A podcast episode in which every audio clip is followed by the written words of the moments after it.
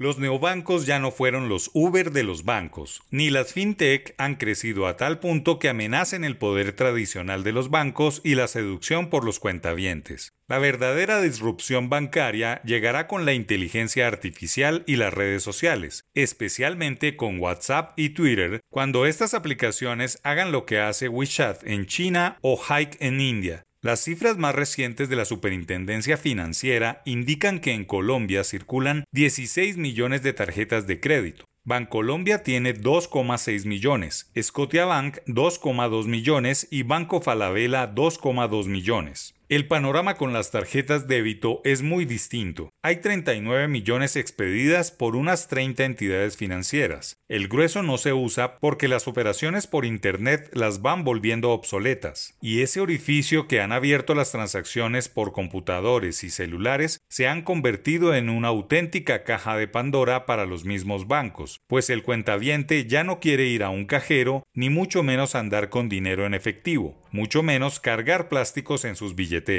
todo este nuevo universo de usos y costumbres han establecido retos para los bancos que están obligados a dejar de hablar de bancarización en términos de tarjetas entregadas y deben pasar a servicios financieros que involucren a más colombianos. En pocas palabras, debe haber un cliente por cada celular en el país, una suerte de casi 60 millones si se suman duplicaciones, etc. Los celulares son los nuevos bancos. Eso es bancarizar. Y para que esto sea más eficiente, el Banco de la República debe ponerse a la tarea de hacer un verdadero sistema de pagos público, una suerte de autopista competitiva que les sirva a todos los cuentavientes para mover su dinero independientemente de cuál sea su banco, su interfase o el nivel de créditos o transacciones. El gran lunar bancario es que no tiene un sistema de pagos de cara a los clientes y que aún exista la demora al transferir dinero de un banco a otro de manera inmediata. Hoy pasar plata de una entidad a otra en un solo segundo se logra si son del mismo grupo. De lo contrario, el dueño del dinero tiene que esperar hasta el día siguiente, si lo hace después de las 3 de la tarde y si es festivo o fin de semana, a una jornada hábil. Toda una irracionalidad de cara al cliente y una obsolescencia de un sistema financiero que es fuerte, mas no moderno.